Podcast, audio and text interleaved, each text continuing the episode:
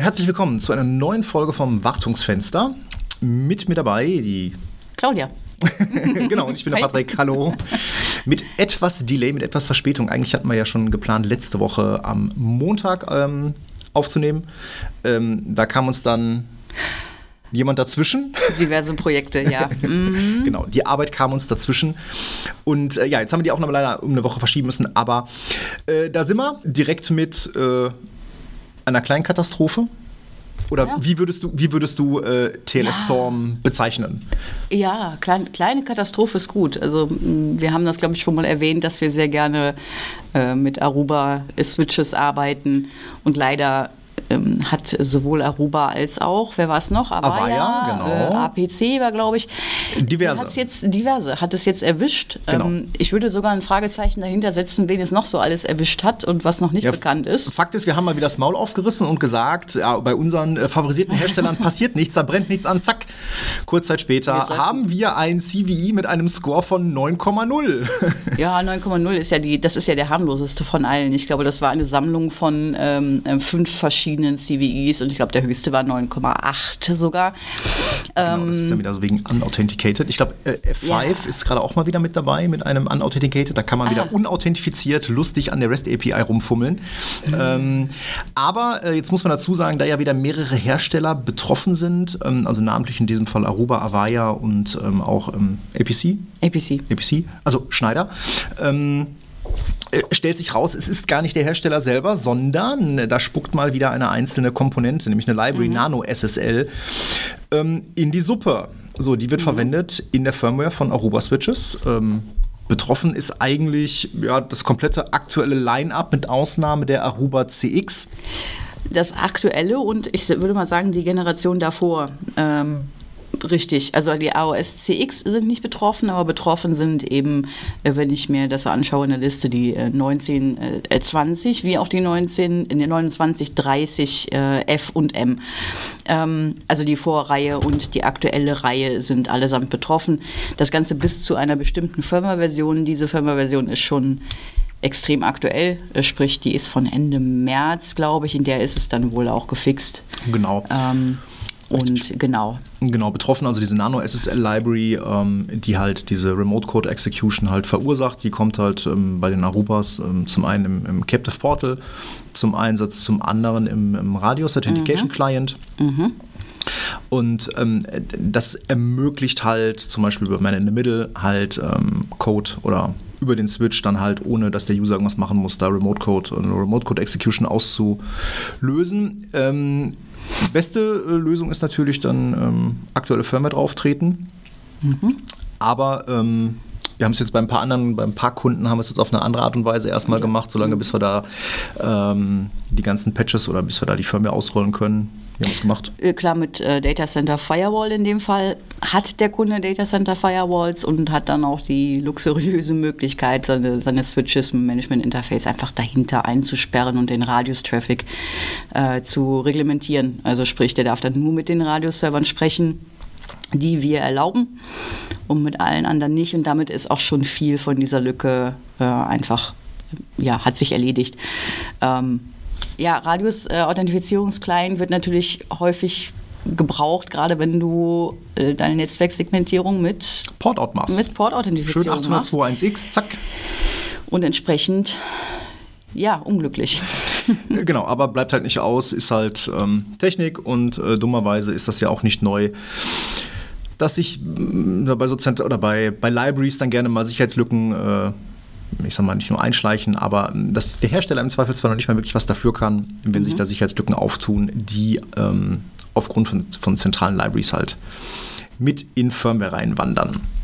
Ja, äh, dann ähm, auch äh, ganz frisch es gibt neue Exchange-CUs. Äh, hurra, Yay. hurra. Haben Sie etwa ein paar Versprechen äh, mal erfüllt? Vielleicht. N so ein bisschen. Was heißt Versprechen erfüllt? Was meinst du damit? ich glaube, wir hören so seit, äh, keine Ahnung, zwei Jahren, drei Jahren oder sowas, hört man immer mal wieder, ähm, dass zum Beispiel der Umstand, dass du bei, einem, bei einer Exchange äh, Online-Installation mit AD-Sync dahinter einen Exchange On-Prem vorhalten musst, Hat sich das mal gelöst? Also es wurde immer wieder Oh, versprochen, oh, dass man den letzten ah. Exchange irgendwann mal wegwerfen Jetzt- äh, kann, äh, könnte. Jetzt greifst du ja, jetzt greifst du ja schon ein bisschen vor. Ah, gespoilert, ja. ja. Ja, Spoiler-Alarm, Spoiler-Alarm. ähm, nein, es gibt einen äh, Exchange 2016 CU23. Ähm, der gute alte 2016er geht damit jetzt auch definitiv äh, so langsam out of service. Ist das letzte kumulative Update für den 216er. Der ähm, Mainstream-Support ist ja schon letztes Jahr im Oktober ausgelaufen. Ähm, Im Dezember gab es dann kein CU mehr, wenn ich mich richtig erinnere. Und äh, das kam jetzt halt ein bisschen verspätet hinterher. Da gibt es das CU23 und ähm, das ist aber das viel interessantere. Ähm, es gibt halt für den 219er äh, das CU12. Und mit der Veröffentlichung von dem CU12 ähm, gibt es auch tatsächlich eine Änderung im, ähm, ja, im, im, im Servicing äh, für den Exchange, denn es gibt nur noch zwei CUs pro Jahr. Also das, was Microsoft ähm, zum Beispiel bei, äh, bei Windows 10, Windows 11 schon ein bisschen länger macht, nämlich eins im Frühjahr, eins im Herbst, äh, ein größeres Update. Das gibt es jetzt auch dann mit Exchange ähm, 2019 ab CU12. Ähm, und zwischen diesen beiden CUs gibt es dann halt, ähm, ich sag mal, ein, ein, diese ganzen Security-Patches äh, in gesammelter Form, aber größere Änderungen gibt es halt nur noch im Frühjahr und im Herbst. Und das ist auch ein bisschen auf Wunsch von äh, Kunden passiert, denn viele Kunden fanden es immer ziemlich unschön, wenn dann halt so im äh, November, Dezember noch ein größeres CU kam. Und äh, da haben halt äh, Firmen durchaus mal Change-Stop. Und dann wurde das halt nicht ausgerollt, sondern dann wurde halt immer bis zum März-Update gewartet. Ähm, dem hat Microsoft jetzt Abhilfe geschaffen. Es gibt halt nur noch zwei CUs. Und ja, mit diesem CU12 gab es für 2019 noch ein paar andere lustige Sachen. Nämlich unter anderem den Hybrid Key. Also es war ja in der Vergangenheit schon so, genau, dass man mit dem Hybrid Connection Wizard ähm, einen Exchange 2013, 2016, 2010, glaube ich auch, aktivieren konnte. Ähm, und dann lief der in einem sogenannten Hybrid-Modus. Das war halt speziell für die Kunden gedacht, die halt ein, ein Azure AD-Sync laufen haben, äh, Exchange Online nutzen und dementsprechend dann halt einen Exchange brauchen, der so ein bisschen ähm, AD-Objekte bespielt. Und ähm, leider musste ich mehrfach ähm, in die traurigen Augen von Kunden schauen, äh, wenn ich ihnen gesagt habe, du hast jetzt alle deine Mailboxen bei Exchange Online, aber nein, diesen letzten Exchange, den werden wir nicht abschalten, weil den brauchst du noch. Ähm, auch äh, da gibt es jetzt eine Lösung, ich weiß gar nicht, was, was, was vor zwei Jahren, wo Microsoft da eine Lösung versprochen hat, aber nicht genau gesagt hat, wie sie aussieht. Es war ungefähr die äh, Ignite, wo es auch darum ging, dass es noch eine weitere On-Prem Exchange Server Version geben soll, eine ominöse äh, VNext, äh, von der wir bis heute aber nicht, nichts weiter gehört haben. Das war aber so Anfang, Anfang Pandemie, glaube ich, wenn ich mich richtig Ja, erinnere. ich meine auch. Ja. Ähm, ja, und äh, diese Möglichkeit haben wir jetzt. Und zwar mh, gibt es nämlich zu diesem Zweck eine neue ähm, Rolle, nämlich eine Exchange Management Tool Role, ähm, die ich bei der Installation auswählen kann. Und damit kann ich ähm, die entsprechenden Commandlets, PowerShell Commandlets für das Recipient Management auf jedem Domain Joint Client, den ich zur Verfügung habe, installieren und von dort aus dann meine User administrieren. Kann ich das auch auf meinem neuen Windows Server 2022 machen? Ja, äh, zu unserer großen Überraschung ist jetzt auch endlich Windows Server 2022 supported, sowohl für die Installation von 2019er als auch als Domain Controller. Also, richtig gehört, auch als Domain Controller. Vor 2019 CU12 ist Windows Server 2022 als Domain Controller nicht supported. Und in 2016 bis heute gar nicht. Und das wird auch nicht mehr Das kommen. wird nicht mehr kommen. Genau, das heißt, wenn ihr ähm, eure Domain-Controller auf 2022 bringen wollt, dann seht zu, dass ihr diesen 2016 herausgetreten bekommt, ähm, weil sonst wird das nämlich nichts. Ähm, und jetzt äh, gibt es ja etwas Lustiges. Also äh, der Punkt ist ja der, warum sollte ich, wenn ich einen 219er Exchange habe, den ich ja für mein Recipient Management verwenden kann, warum sollte ich diese Exchange Management Tools Role überhaupt nutzen? Könnte es damit zusammenhängen, dass ich diesen letzten Exchange deinstallieren darf? Nein. Das. Wie? Nein, das Nein. überrascht mich jetzt. Nein. ähm, auch da gibt es wieder etwas, das musste ich dann tatsächlich mehrmals lesen, weil ich habe es irgendwie, ja, nicht so richtig glauben können. Nein, ihr dürft den letzten Exchange nicht deinstallieren. Das heißt, ihr habt alle eure Mailboxen bei Exchange Online, ihr habt ein Azure AD Sync laufen, ihr habt auf einem, ihr habt auf eurer PAW die Exchange Management Tools Role installiert. Und nein, ihr dürft diesen letzten Exchange nicht deinstallieren. Mhm. Aber ihr dürft ihn permanent ausschalten. Ja, aber es hat doch mutmaßlich damit zu tun, dass sich so ein Exchange an äh, so gefühlt äh, 325 Millionen Ecken in der Active Directory einschreibt ja, genau. und genau das genau das ist gemacht wird, wenn du und eine Exchange Wenn Microsoft es in den eigenen Blogartikeln schon an gefühlt drei Bazillionen Stellen mhm. fett hervorhebt, dass man den letzten Exchange nicht installieren darf, aber ihn permanent herunterfahren darf, ähm, dann, dann ist das halt so. Ähm, es gibt äh, die Möglichkeit, dass man ähm, diesen letzten Exchange ein bisschen aufräumt. Ähm, gibt es also auch eine Reihe von äh, PowerShell-Befehlen, die man ausführen soll, um das AD ein bisschen zu säubern. Und dann darf man halt diesen letzten Exchange 2019 ähm, abschalten. Sprich, man darf die VM oder wenn man es auf Physik hat, diese Physik ausschalten. Und äh, zumindest für mein Verständnis dürfte ich zum Beispiel diese Hardware auch dann auch verschrotten oder auch diese VM löschen, äh, mhm. äh, weil er wird halt immer da sein. Du meinst also, ich muss ihn nicht alle 179 Tage hochfahren nochmal, oder? Da, da, darauf habe ich zumindest keine Hinweise gefunden, okay. dass man das tun muss.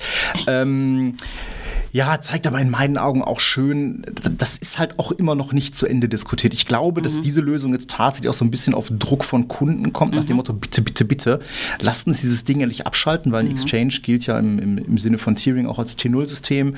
Ähm, wir hatten es natürlich in der Vergangenheit ähm, relativ viele Exchange-Exploits, die auch hochkritisch waren, ähm, was natürlich auch bei vielen Kunden dann wirklich auch nochmal den Wunsch verstärkt hat, diese Kiste loszuwerden.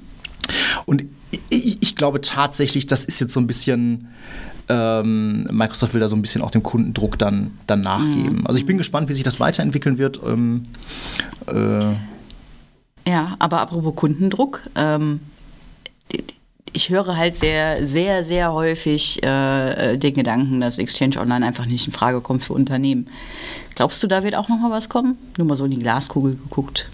Ähm, also ich glaube, also äh, zielst du jetzt auf einen möglichen Exchange 2022, mhm. 2023 ab? Mhm. Also ich glaube, da ist definitiv noch nicht aller Tage Abend. Ähm, ähm, ich also wenn ich wetten müsste, würde ich sagen, es wird noch einen weiteren Exchange nach 2019 geben. Mhm. Ähm, äh, einfach um allein diese, diese zwei, ähm, äh, ja, zwei Exchange-Releases zu halten. Also, mhm. mein, ja, sie haben jetzt natürlich den Exchange 2019 fit gemacht für 2022, aber ne, wir werden 2025 den nächsten äh, Windows Server Release haben und ähm, keine Ahnung, ob es dann halt mit dem äh, mit dem CU25 für Exchange 2019 auch da einen Support mhm. für geben wird. Ich gehe eher davon aus, dass es dann halt eine weitere Exchange-Version für On-Prem geben wird. Vielleicht mhm. ähm, auch ähm, als Variante etwas abgespecktes. Also tatsächlich ähm, nicht so einen vollwertigen Exchange, sondern äh, vielleicht so speziell was äh, für Exchange Online. Mhm. Was da die Kommunikation wieder ähm, oder was da das Management ähm, ermöglicht. Ähm, es ist ja auch viele Kunden äh, brauchen ja auch on-prem immer noch was, was Mail Relay macht. Also es ja, ist ja, unglaublich, ja, unglaublich, wie oft Exchanger noch stehen gelassen werden, einfach weil die dämlichen MFPs irgendwie Mails verschicken wollen, weil ne, Scan to Mail. Und warum hat er diesen Exchange noch? Wir haben so viele Drucker. Ja, ja so. Ähm, äh, da gibt es halt auch keine, keine andere Alternative. Ich meine, klar, man kann die SM, den, den SMTP-Server aus dem ISS verwenden oder aus dem IIS verwenden, ähm, mm. aber das ist halt auch nicht schön. Musstest du das mal machen? Nein, ich habe es immer vermeiden können. Gut. Ich hätte ja, ich, das auch nie gemacht. Also lieber hätte ich mir dann. Ja, ja, ich musste mir da mehr als einmal die Hände schmutzig machen. Oh, ähm, das tut mir. Ja, genau. Also äh, die andere Variante ist halt, dass der On-Prem halt dann noch irgendwie so ein, mhm. so ein Postfix oder sowas laufen lässt, der dann da so ein bisschen das Mail spielt. Ähm, aber ja, ich, ich glaube, es wird, ähm, es wird dann noch eine Variante geben, wo, wo Microsoft dann halt da nochmal was mhm. nachschiebt. Ähm, ansonsten ähm, was für mich ganz wichtig war, äh, sie haben einen Bug gefixt. Ähm, da bin ich leider auch mal drauf reingefallen. Ähm, wurde in beiden Exchange-CUs gefixt, also sowohl für 2016 als auch für 2019. Ähm, nämlich es gibt da einen, einen sehr schönen Bug, der dir das ECP und äh, Outlook Web Access totlegt, wenn du ein neues UAuth-Zertifikat deployst. Ja. Nein, du meinst genau das, was letzte Woche passiert ist, ja? Weil noch kein aktuelles CU auf diesen Büchsen war. Ja. Genau. Ähm, mhm. Passiert nämlich dann, wenn der Exchange nicht äh, in, in UTC läuft. Jetzt ist das ja in Deutschland halb so wild. Wir sind äh, GMT plus zwei in der Sommerzeit. Mhm. Ja, ne? Ja. Ah, die Zeitzone finde ich die also, Hölle. Wir sind GMT plus eins und haben Sommerzeit. Ja, oder so. Mhm. Ja, Zeitzonen sind scheiße, das ist Ja, immer, ähm, vergessen, immer ist leider so. also da musst du einfach nur zwei Stunden lang das Telefon ignorieren und dann läuft das wieder. Dumm ist das Ganze, wenn du mal so noch weiter in Richtung ähm, Osten gehst, äh, Stichwort Neuseeland, wo du dann auf einmal so zwölf Stunden äh, Du, du, kannst, du kannst in, in dem Befehl, wo du das. Ähm, Funktioniert das nicht. Du wolltest, du wolltest mir jetzt gerade erzählen, dass man einfach ein Effective Date setzen kann, ja? Nein. Habe ich versucht. Hat nicht mhm. funktioniert. Mhm. Ich musste zwei Stunden das Telefon ignorieren. Oh, das tut mir leid. Ja. Nein, bei mir ging das. Genau. Ach. Gut, wie auch immer. Meine Kollegin wollte mir gerade durch die Blumen unterstellen, dass ich etwas falsch gemacht habe. Sollen wir das hier in der Öffentlichkeit jetzt ausfechten? ah, wo ist mein Abmahnungsblock? Nein. Ähm, also ich kann das, auch zeigen, was ich gemacht habe. Das, das wurde gefixt, aber du hattest auch noch eine, eine lustige Sache ausgegraben, wo deine erste Reaktion war, nein, das installieren wir noch nicht. Ähm, also insofern, mhm. guckt auf jeden Fall, bevor ihr das CU ausrollt, mal in die, in die Known Issues. Mhm. Ähm, genau, und es gab dann auch noch... Äh, äh, Probleme mit dem äh, Get Mailbox Database Copy Status Befehl und so weiter. Also das war mir ein bisschen, da stand mir ein bisschen viel in dem Abschnitt äh, Known Issues. Ja.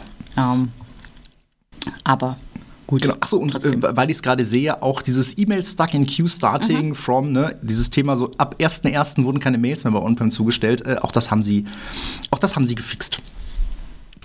Ähm, also Exchange äh, lebt, lebt weiter und erfreut sich allerbester Gesundheit. Ähm, jemand, der sich auch offenbar allerbester Gesundheit erfreut, und das äh, sehr zu meinem Erstaunen, ist Nokia. Was verbindest du mit Nokia?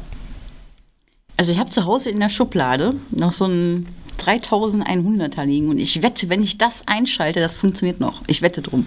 Das verbinde ich in allererster Linie über so lange, lange Zeit mit Nokia. Ähm, Darauf also, willst du nicht hinaus. Ja, Nokia und Microsoft, ich hätte jetzt ja. fast gesagt, äh, Together Forever. Ja, ähm, Microsoft hatte mal, ja, hatte mal ja so ein, so ein, so ein kleines äh, Mobilfunkdebakel. Ähm, sie hatten dann irgendwie die Mobilfunksparte von, von Nokia gekauft. Ähm, mm, diese Windows-Phones.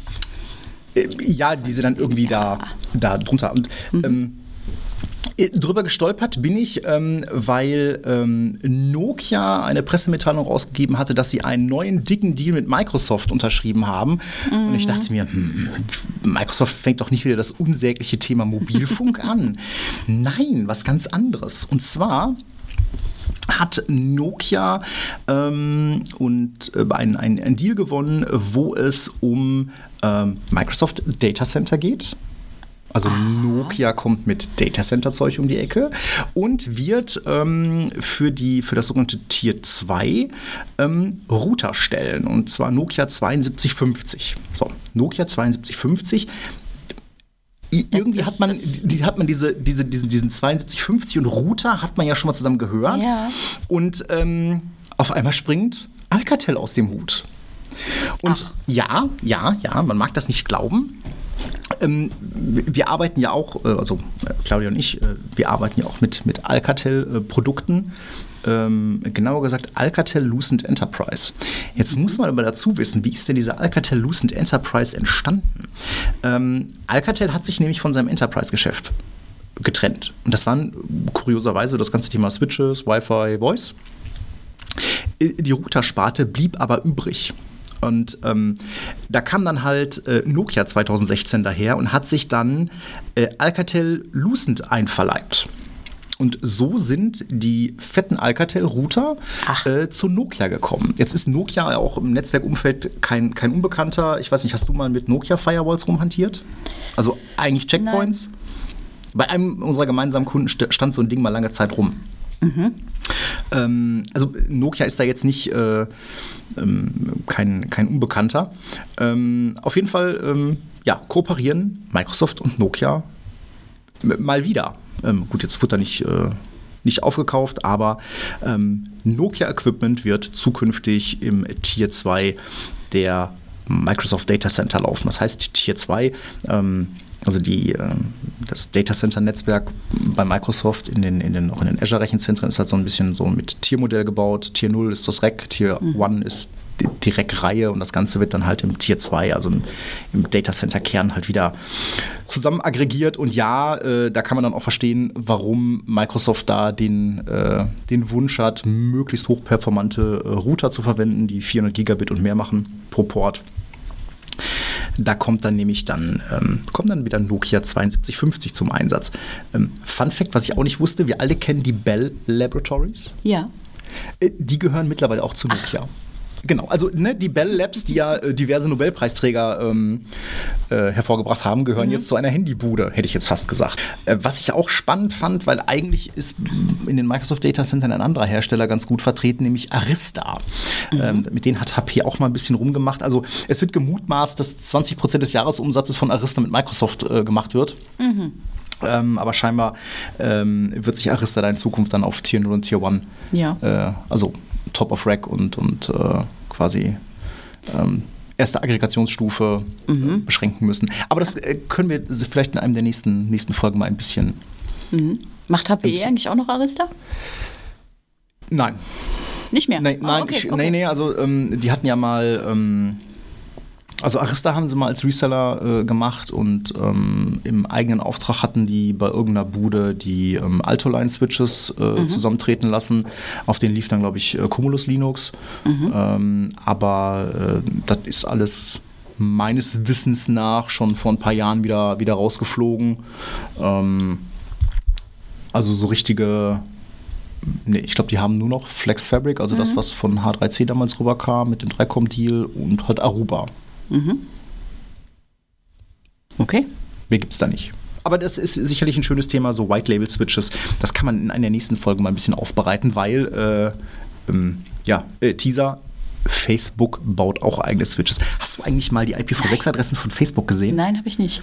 Äh, macht das mal. Guckt euch bitte alle mal zum Beispiel web.whatsapp.com oder sowas an und macht mal ein S-Lookup drauf und guckt euch mal die IPv6-Adressen an. Mal gucken, ob ihr, ob ihr rauskriegt, ähm, was an diesen Adressen so besonders ist. Ähm, äh, hinterlasst mal einen Kommentar, ansonsten lösen wir das, lösen wir das in, in, in der Hausmeisterei in der nächsten Folge mal, Aha, okay. mal, sehr neugierig. mal auf. Genau. Ja, ähm, äh, ein anderes lustiges Thema, was ja immer wieder kommt. Ja, bist du, äh, du bist, glaube ich, auch wieder gehört worden sozusagen. Ne? Oder wir haben, äh, wie du vorhin schon sagtest, manchmal hilft es ja doch, wenn der, wenn der Kunde ein bisschen Druck macht, wie bei Exchange. Ähm, ja, oder, oder das Glück ist mal wieder mit den Dummen, zum Beispiel mit uns. Wir haben uns ja schon überlegt, wie wir die ganzen, wie wir die ganzen ESXer neu installieren, mhm. äh, um mhm. von SD-Karte oder USB auf mhm. äh, Harddisk umzuziehen. Ähm, ja, jetzt war ja Tag der Arbeit, äh, gut, ist schon ein paar Tage her, aber, ne, äh, Mann der Arbeit aufgewacht und erkenne deine Macht. Wenn du laut genug schreist, dann hört man auf dich. Also hat äh, VMware ähm, seine, ähm, ja, Empfehlung hinsichtlich Booten von SD-Karten und äh, USB. Ähm, nochmal überdacht. Äh, konkret geht es um den KB-Artikel 85685 SD-Card USB Boot Device Revised Guidance. Ähm, den Artikel mussten sie dann nach ein paar Minuten oder Stunden das erste Mal überarbeiten, weil sie sprachen dort sehr konkret von vSphere 8. das war dann vielleicht dumm gelaufen. ähm, in der späteren Variante war nur von vSphere Next die Rede. Aha. Ähm, aber es ist tatsächlich so, dass Microsoft äh, dann, oder nicht Microsoft, sondern VMware ähm, dann doch auch zukünftig äh, weiterhin ähm, supporten wird, ESXi von SD-Karten und ähm, USB zu booten. Puh, da bin ich ja, bin ich ja echt froh, dass wir noch nicht viel Zeit da rein investiert haben, weil die ganzen Kunden, die die Installation neu zu machen. Ja, das ist so ein bisschen wie zwischen den beiden äh, größeren ähm, ähm Sahara-Sandstürmen hier nicht in die Waschstraße gefahren zu sein. Das hat mich Hat mich ein bisschen gefreut.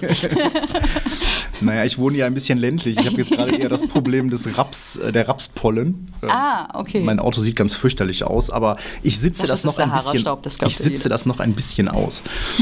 ähm, also es ist tatsächlich so, dass ähm, VMware ähm, mit ähm, U3C ähm, ja schon geschaut hat, okay, wird das Ding von USB-Karte, von SD-Karte ähm, gebootet und ähm, es wird zukünftig dann einen Weg geben, ähm, die OS Data Partition, also das ist eigentlich der Teil des Partitionslayouts, der das Problem ist.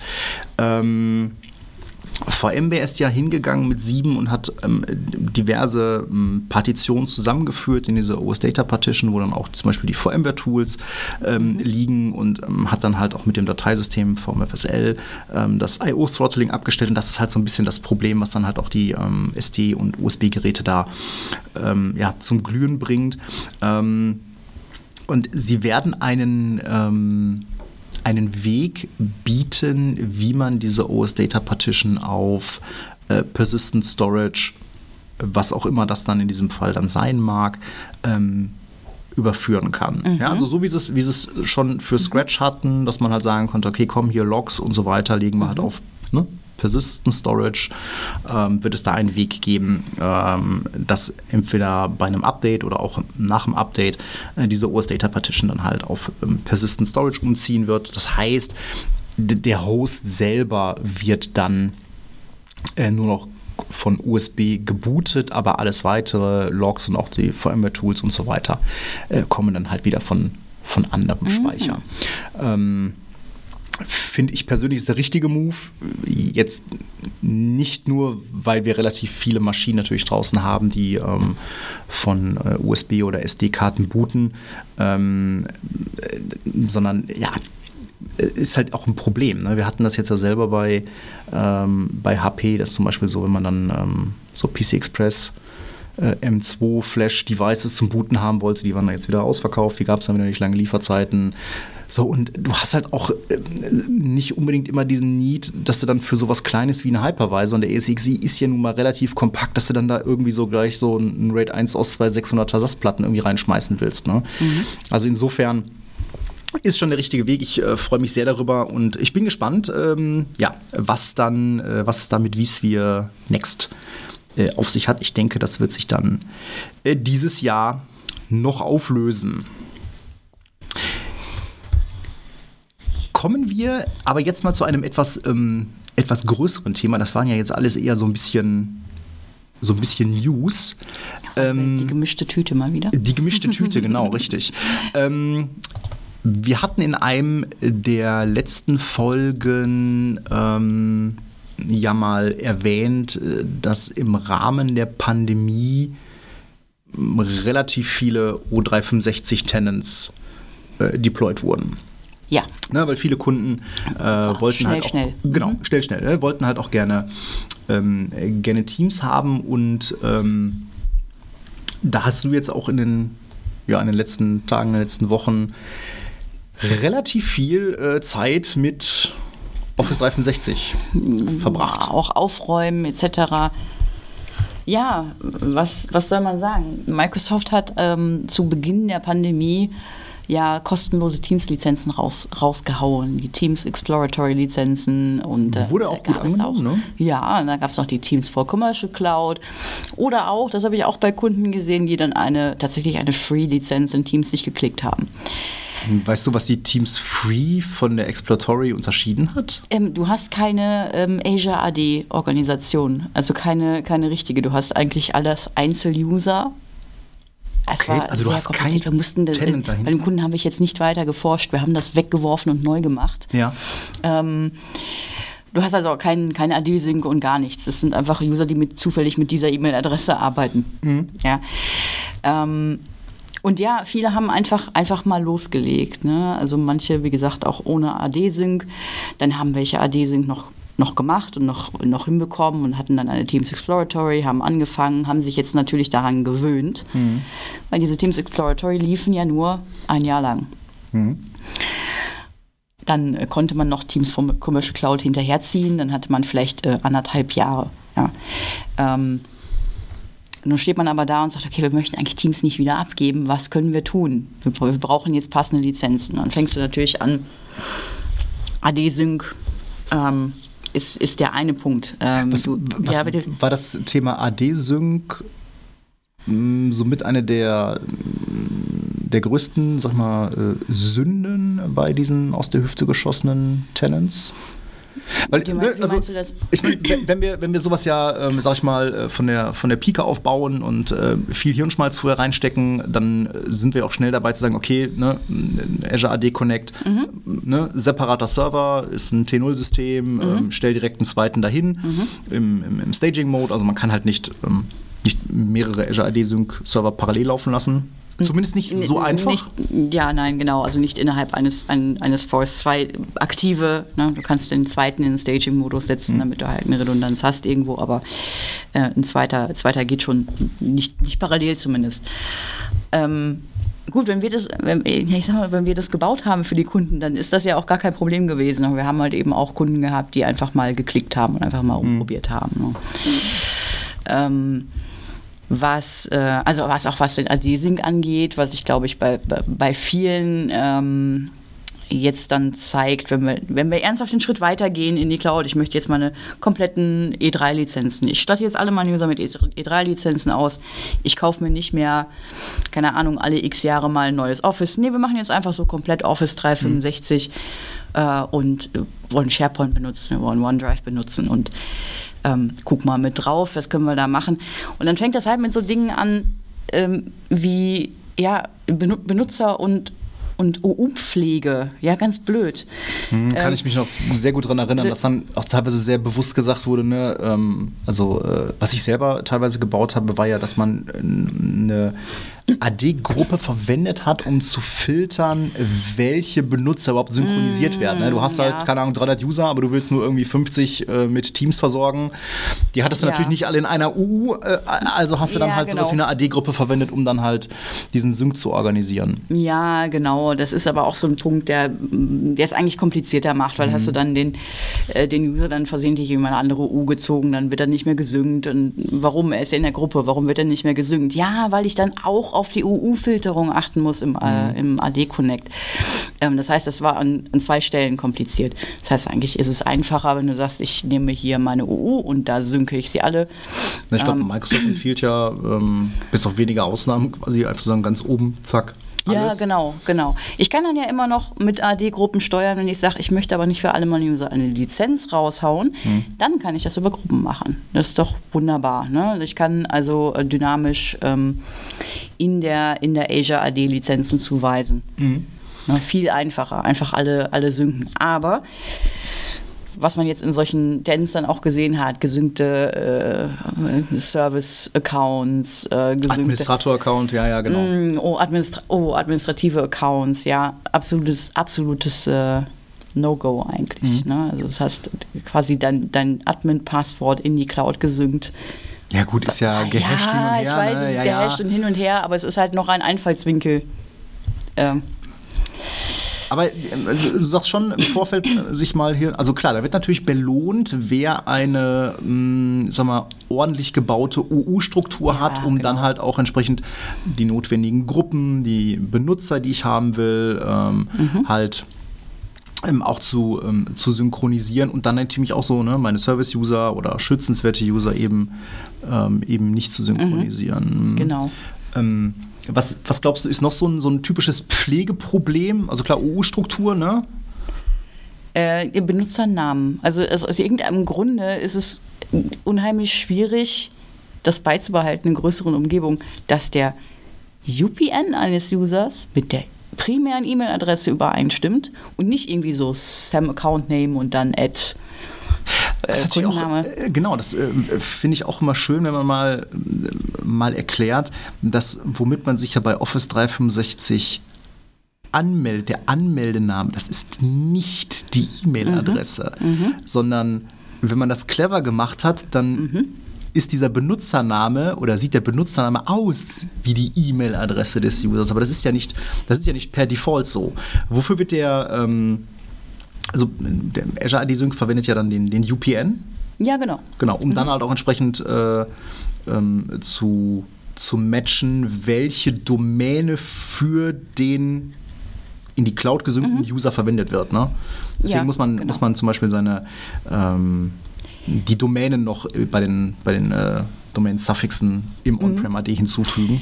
Aber spätestens in dem Moment, wo man es braucht, weil ich zum Beispiel Exchange online machen möchte, ja, da möchte ich doch meinem User nicht erklären müssen, ja, an deinem Windows meldest du dich so an und an deinem Teams und so weiter, da meldest du dich so an mit deiner E-Mail-Adresse. Mhm. Das nee, möchte ich nicht tun. Also ich möchte, um, idealerweise sage ich dem Anwender, du kannst dich überall, auch an deinem Windows mit deiner E-Mail-Adresse anmelden. Der muss, der muss mhm. sich nur seine E-Mail-Adresse merken. Ist doch wunderbar für den Anwender. Ne? Warum mache ich denn das Leben für alle mehr komplizierter, indem ich das alles unterschiedlich halte? Mhm. Insofern äh, sehr, sehr, sehr häufig gesehen, dass nicht darauf geachtet wird, dass UPN und E-Mail-Adresse idealerweise einfach gleich sind. Ja, muss man halt initial halt mal mal ordentlich pflegen. Ne? Ja, in den meisten Fällen kannst du mhm. das ja auch ohne, ohne große Störung der Benutzer, äh, weil die meisten melden sich nun mal nicht mit ihrem UPN an, sondern mit, mit ihrem SAM-Account-Name. Ja gut, typischerweise ist ja UPN und SAM-Account-Name identisch. Wenn du einen Benutzer anlegst, ist der, also ist quasi der, der, der User-Teil also, ja. des UPN und der Ja, aber denk mal irgendwie an, an, keine Ahnung, historische Umgebungen, die gewachsen sind von, äh, weiß ich nicht, Usern, die sich mit ihrem Nachnamen anmelden konnten, hin mhm. zu ne, Leuten, wo dann Vorname, Punkt, Nachname ausgeschrieben ist. Ähm, das ist dann einfach nicht so gleich zu halten. Ja, gut, das Account-Name hat häufig ein anderes Muster als die E-Mail-Adresse. Ja gut, du hast natürlich also auch, ähm, also was ich ja immer sehr schön finde, ist zum Beispiel, wenn die Leute als Benutzername gar nicht einen Namen haben, sondern zum Beispiel eine Personalnummer. Oh ja. Ne? Mhm. Ist natürlich auch so was, wo man dann, äh, weil eine Personalnummer ist natürlich schön, aber das willst du natürlich jetzt nicht irgendwie äh, bei Azure oder willst du ja nicht als Anmeldenamen im Office 365 haben. Nee, das, das stimmt. Also Sam Account Name und UPN ist nicht notwendigerweise gleich. Nee. Mm, genau. Mhm.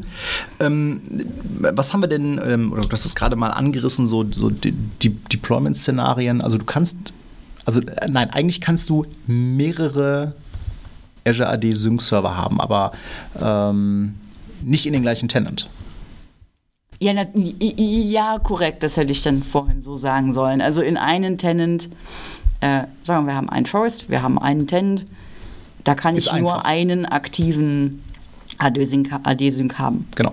In den einen Tenant rein. Ich kann natürlich einen zweiten, dritten, vierten Tenant haben mit jeweils dedizierten weiteren AD-Connect-Servern. Wenn ich beispielsweise mehrere Unternehmen unter einem, in einem Forest habe, dann kann ich die natürlich auch in, wir mal, drei verschiedene Tenants synken. Ja. Im typischen Fall, den wir, glaube ich, haben, sind so Edu-Tenants, ne? ja, Edu-Tenants, Non-Profit-Tenants, wenn daran angeschlossen dann trotzdem noch irgendwo ein Commercial-Tenant hängt. Ja, genau.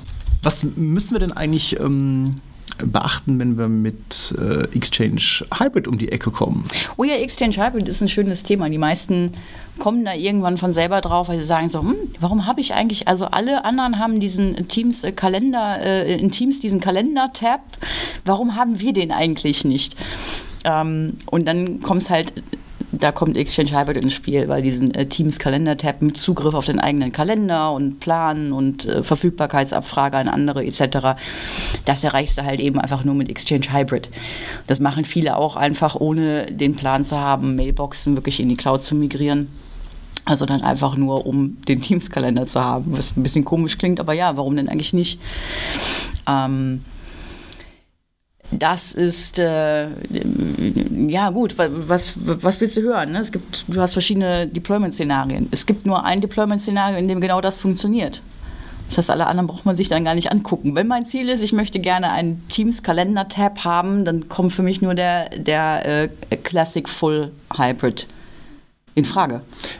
Vielleicht kannst du das nochmal ein bisschen ausführen. Ähm, mhm. Exchange Hybrid kennt im Prinzip zwei Deployments mhm. oder zwei Deployment-Varianten. Genau. Äh, Classic, Classic Hybrid, ähm, also gibt es Full Hybrid und äh, Minimal Hybrid.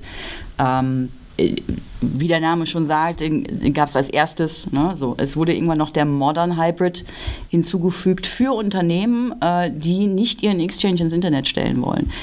Äh, sprich, ich möchte, das Unternehmen möchte nicht ähm, Exchange Web Services von außen verfügbar machen. Ähm, wir möchten nicht Public DNS-Einträge für Autodiscover etc. Möchten wir alles nicht. Äh, und das funktioniert im Wesentlichen, indem du einen ein Agent auf den Exchange-Servern installierst, der mhm. dann von innen nach außen mit Exchange Online kommuniziert. Ähm, allerdings dabei, wie gesagt, gibt es das ganze Thema äh, Teams und Kalender, äh, ist, ne, gibt es einfach nicht. Ne? Mhm. Der ähm was ist mit dem, mit dem Mailflow äh, zu berücksichtigen? Ach, ja, da kommt es da jetzt darauf an, was du haben möchtest. Ne? Und es kommt darauf an, möchte ich eigentlich alle meine Domänen umziehen oder möchte ich nur bestimmte Domänen in Exchange Online verknüpfen? Das ist ja auch immer eine Frage. Manche Kunden haben 25 Domänen, möchte aber nur für eine Exchange Online haben. Für einen bestimmten Userkreis zum Beispiel. Ganz genau. genau. Und die wollen weder ihren, ihren äh, äh, Client Access dafür anpassen, noch wollen die ihren Mailflow dafür anpassen, sondern nur für diese eine Domäne. Naja, ähm, Du hast ja die, die Option, einmal äh, den Centralized Mail Transport äh, beizubehalten. Sprich, der Mailflow bleibt einfach so, wie er ist und nur der, äh, der Traffic, äh, also die, die, die Mails zwischen internem Exchange und ähm, Exchange Online wird über einen speziellen Connector äh, dann einen anderen Weg gesendet. Ne? Sprich, alle heißt, Mails gehen über meinen Perimeter rein und genau. raus und, und, und, nur Mails, die genau. dann halt für meine Exchange Online User sind, die gehen halt dann genau. Richtung Exchange Online. Ja, mhm. Und das ist auch interessant für Kunden, die eben solche Systeme haben, die zum Beispiel den E-Mail-Signaturen dranhängen Archivierung. oder Archivierung oder äh, you name it, ne? nochmal einen eigenen Spam-Schutz, den sie mhm. ja irgendwie auch fünf Jahre lizenziert haben. Ne? Warum denn jetzt den aufgeben? Klar, die Alternative und die Standard, die Standardeinstellung, wenn du den, den, den Wizard durchlaufen lässt, ist anders. Die, die Standardeinstellung liegt, ist darauf ausgelegt, dass alles erst einmal über Exchange Online äh, und Exchange Online Protection reingeht und dann über diesen internen Connector mhm. gesendet wird und andersrum wird dann auch rausgesendet, die E-Mails nach extern über Exchange Online. Mhm. Für die meisten Kunden ist, glaube ich, das erste aber noch interessanter. Ähm, würdest du sagen, dass, dass das Thema Mailflow da mit so das Komplizierteste ist oder? Nein. Was sind so typische Fallstricke bei Exchange Hybrid? Ich sag mal, ich glaube, für diesen, für diesen ne, so äh, ein kleiner Exchange on-prem ist das, glaube ich, alles relativ einfach. Ähm, was machst du bei größeren Umgebungen, wenn du also jetzt über mehrere Exchange-Server äh, redest, so mit Load Balancer und hin und her, weil? Hint, ja, hint. oh ja, der Load Balancer. Ähm äh, ja, ganz klassisch. Haben wir natürlich bei vielen Kunden. Die haben vor, natürlich vor ihrem, ihrem OVA, vor ihrem EWS einen Load Balancer stehen. Oder auch ein Reverse Proxy, also irgendwas, was SSL-Offloading macht. Mhm. Das funktioniert nicht mit Exchange Online. Das darf nicht, äh, äh SSL-Offload ist nicht unterstützt. Mhm. Das heißt, die Verbindung muss wirklich von einem Exchange-Server selber terminiert werden, mit einem gültigen Public-Zertifikat. Was machst du denn in dem Fall? Du willst ja eben nun mal nicht alles anpacken. Du brauchst einen eigenen, eigenen Namespace, das heißt, du brauchst einen eigenen Server einmal dafür, du machst einen äh, Public DNS-Eintrag und du baust es dann halt in dem Configuration Wizard entsprechend mit diesem eigenen DNS-Eintrag. Und den Verkehr von Exchange Online zu diesem, oder zu diesem, diesem einzelnen Exchange, das leitest du auch quasi dann komplett am, am Load Balancer ja, vorbei. Man muss ein bisschen aufpassen, weil standardmäßig äh, holt sich das alles irgendwie per Autodiscover seine Informationen. Das heißt, du musst das eine oder andere wirklich schon noch händisch anpacken hinterher. Ne? standardmäßig äh, nimmst halt das, was es, äh, was es in dem Public DNS so mhm. findet. Aber es ist alles, alles anpassbar und. Äh aber eben nicht Setup weiter, weiter, weiter. Ja, erstmal ist das Setup weiter, weiter. oh, und kaputt. Dann, äh, und dann, äh, genau. Nein, nein, nein. Und dann musst du ein, zwei Sachen ähm, einstellen und ändern und dann machst du nochmal Setup weiter, weiter, weiter und dann ist alles schickig. Okay. ähm, was, was hältst du für sinnvoll, was, was Security und Härtung angeht? Ich meine, ich hatte, glaube ich, eingangs ja schon mal erwähnt, so Exchange ist ja so ein ne, T0-System und auch der ja. äh, Azure AD Connect Service ist klassischerweise auch ein T0-System, weil ne, fummelt ja. ja. am AD rum und ja. darf nach EO oder darf nach äh, Azure AD äh, schreiben. Mhm. Also es gibt, es gibt da schöne Artikel auch von Microsoft mit Guidelines, wie du bitte deinen Azure AD Connect Server äh, absichern sollst. Es ist ein T0-System. Das muss man sich vor Augen halten. Sprich, da stehen so Sachen drin. Ne? Keine NTLM-Authentifizierung zulassen. Ne? Guckt das hier, ne? Na, das Übliche halt. Mhm. Wir setzen euch damit, glaube ich, einen Link. Link genau, also Link kommt in die, in die Shownotes, was das Härten angeht. Äh, wie immer beim Härten, ne? äh, zu viel gehärtet ist auch schnell mal kaputt gemacht. Ähm, kommt vor. Guckt, guckt, euch das mal, mal schön an und äh, ja. Ähm, was würdest du hinsichtlich Authentifizierungsverfahren, also äh, Passwort, äh, Hash-Sync, Pass-Through, Authentication jetzt mit dem Agent oder ADFS, was würdest du da also, präferieren?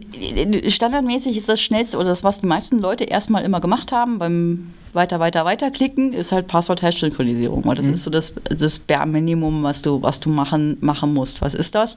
Du synchronisierst eben das ähm, also du synchronisierst nicht das Passwort vom User genau. in die genau. Cloud, sondern eine mathematische Repräsentation des Passwortes wird in die Cloud gesynkt. Gesprochen wie ein wahres Wunderkind.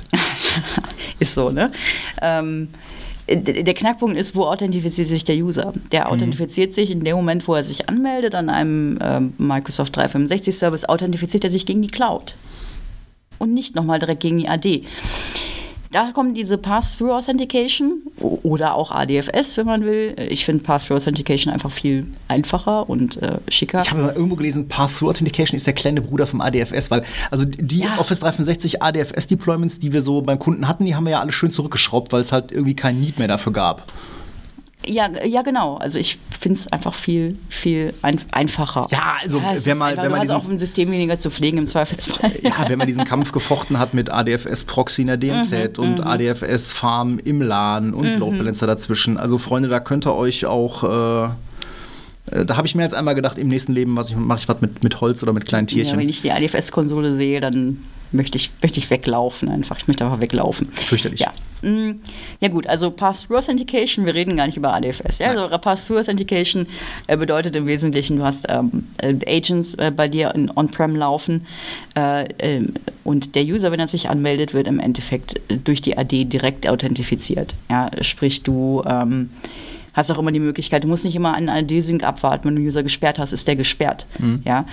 Ähm, Passwortänderungen ja, Passwortänderungen sind sofort umgesetzt. Ja, beziehungsweise können, der User kann sich sofort mit seinem neuen Passwort anmelden und muss nicht erst eine halbe Stunde warten, bis dein, dein äh, AD-Connect-Sync durch ist. Mhm. Ja, das sind so nur so ein paar Beispiele. Und es gibt noch so ein paar Anforderungen aus, aus Sicht der, der ähm, Security Password Hash Synchronisierung. Brauchst du zum Beispiel, um so Features wie Leak Credential Detection zu ziehen. Mhm. Ja.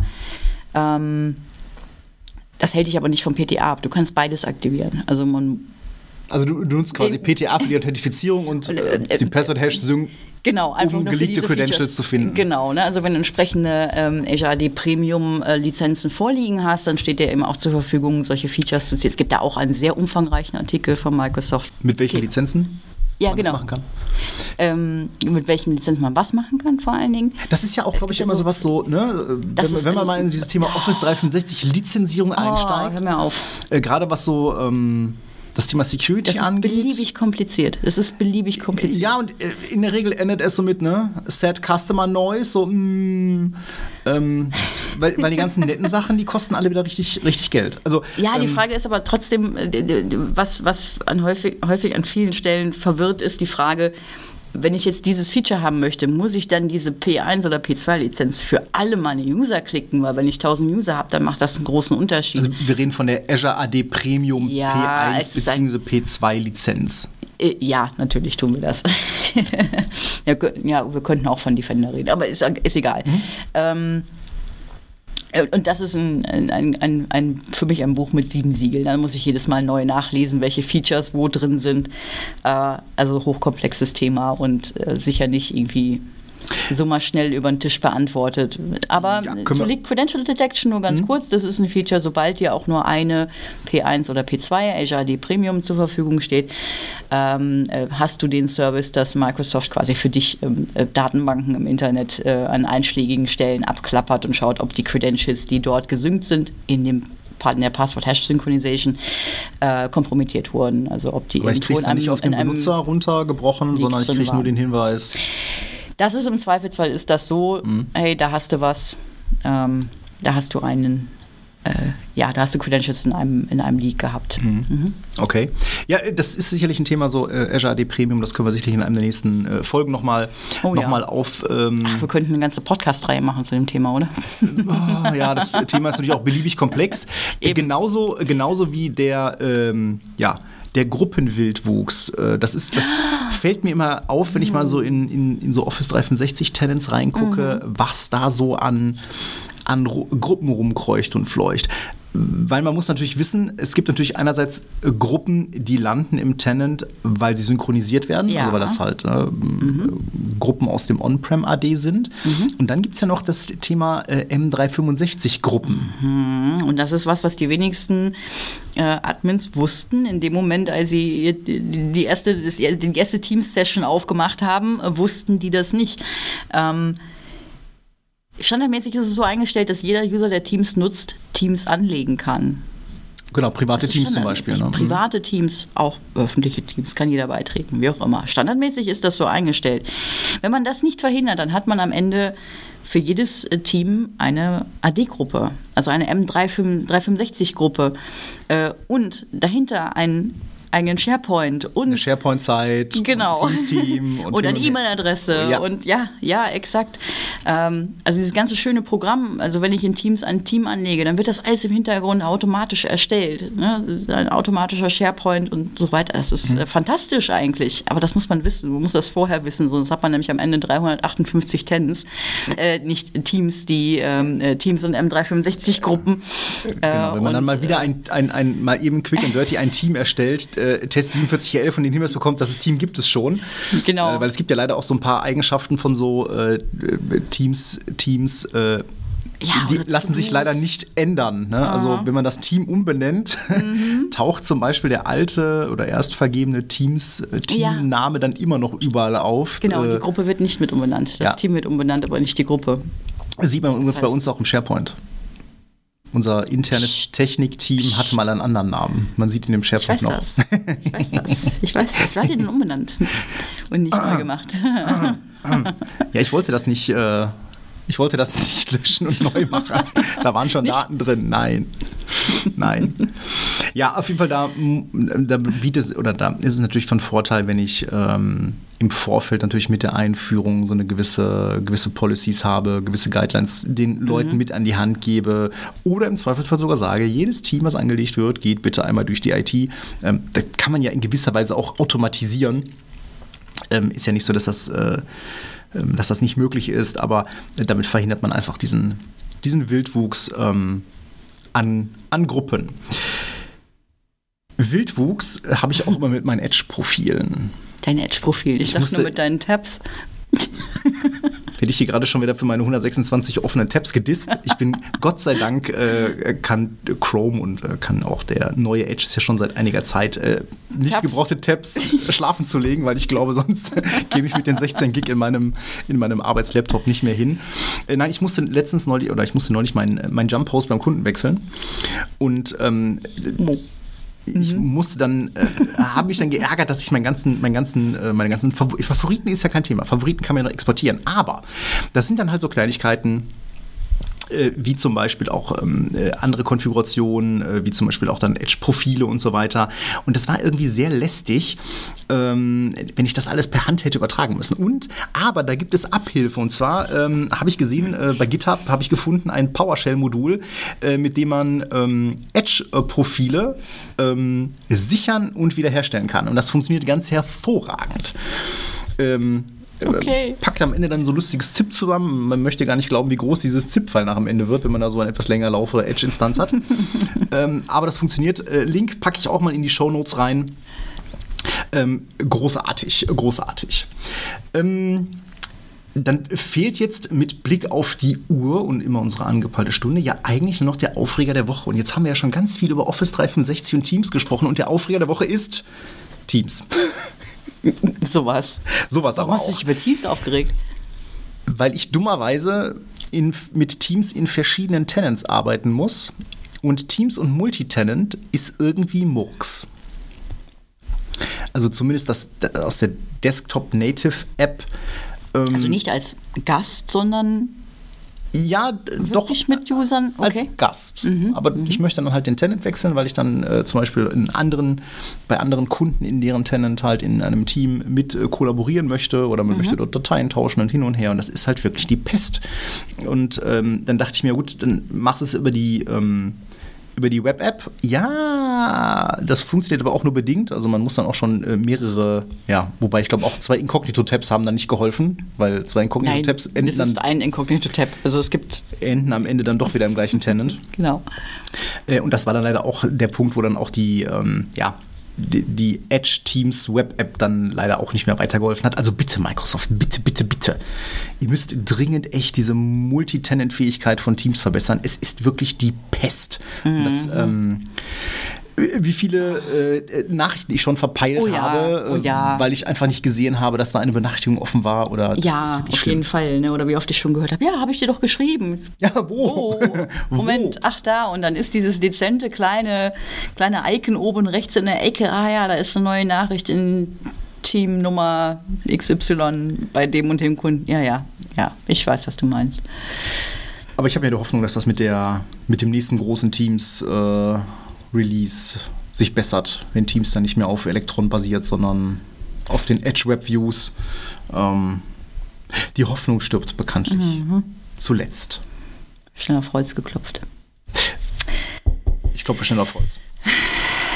Ja, ja, in diesem Sinne würde ich sagen, äh, haben wir doch äh, unsere recht arbeitsreiche Woche mal wieder gut zusammengekehrt. Äh, viel Office, 365, ähm, ein bisschen Netzwerk, äh, viel Exchange mal wieder und wieder eine lustige mhm. Sicherheitslücke. Da war mal wieder alles mit dabei. Das scheint so das, äh, das Standard-Setup für diesen Podcast zu sein. Wir starten mit einer Sicherheitslücke, danach machen wir ein bisschen Exchange. Irgendwie schon, ja. Genau, dann äh, regen wir uns wieder über Office 365 auf. Ah, ich habe mich nicht aufgeregt die Woche.